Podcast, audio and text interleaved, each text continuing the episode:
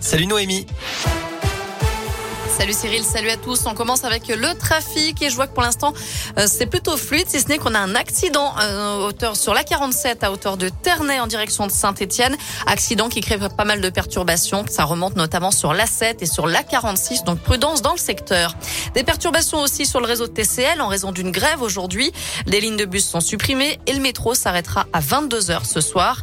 Le Citral, gestionnaire des transports en commun, vote cet après-midi le projet d'allotissement contesté par les syndicats des TCL. Une division en plusieurs lots du marché des transports lyonnais. Les syndicats redoutent une baisse de la qualité du service, un surcoût pour les contribuables et de la casse sociale. À la une, l'UE dénonce un crime de guerre odieux après le bombardement russe d'une maternité et d'un hôpital pédiatrique en Ukraine. Une attaque qui a fait trois morts et 17 blessés. Les attaques aériennes contre des quartiers résidentiels et le blocage des convois d'aide par les forces russes doivent cesser immédiatement. C'est ce qu'a déclaré Joseph Borrell.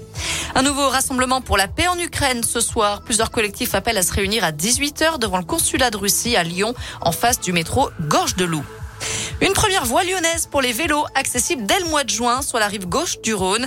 Les travaux ont commencé avec Claude Bernard. Un premier tronçon cyclable de 900 mètres est en cours de réalisation. Il reliera Vaux-en-Velin à Saint-Fond en passant par le centre de Lyon. Au total, 13 voies seront construites ou aménagées d'ici 2030. Attention, vous en avez peut-être dans le réfrigérateur des nuggets de poulet de la marque Secret Volaille et commercialisés sous le nom les Nuggets des Hauts-de-France font l'objet d'un rappel. Ils sont susceptibles de contenir des débris de stylo. On vous mettra le détail sur l'appli Radoscoop et notre site internet www.radoscoop.com. La justice confirme la mise en examen de Gérard Depardieu pour viol et agression sexuelle. Ça fait suite à la plainte de la comédienne Charlotte Arnoux qui affirme avoir été violée à deux reprises au domicile de la star à Paris en 2018. Une nouvelle médaille pour l'équipe de France aux Jeux paralympiques de Pékin. Arthur Bauchet a décroché aujourd'hui le bronze en slalom géant. La France compte maintenant sept médailles. En cyclisme, cinquième étape du Paris-Nice dans la région. Les coureurs sont partis de Saint-Just-Saint-Rambert dans la Loire ce matin. Ils sont attendus cet après-midi en Ardèche à Saint-Sauveur de Montagu.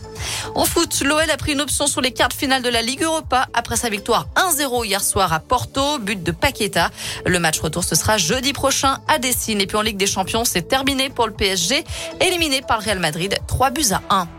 Enfin, certains automobilistes ont eu une belle surprise hier. Le gazole affiché à 1,08€ dans la station d'une grande surface de Côte d'Or. Alors autant dire que le bouche à oreille a fonctionné, ça a été la ruée. La station ne s'est aperçue de son erreur que beaucoup plus tard. Elle a remis le bon prix, 2,08€. En attendant, certains ont pu faire le plein à un prix défiant toute concurrence. Voilà pour l'actu. Côté météo cet après-midi, c'est légèrement voilé dans le ciel lyonnais. Alternance de nuages et d'éclaircies. Ce sera la même chose demain avec des températures qui varient toujours entre 14 et 16 degrés l'après-midi.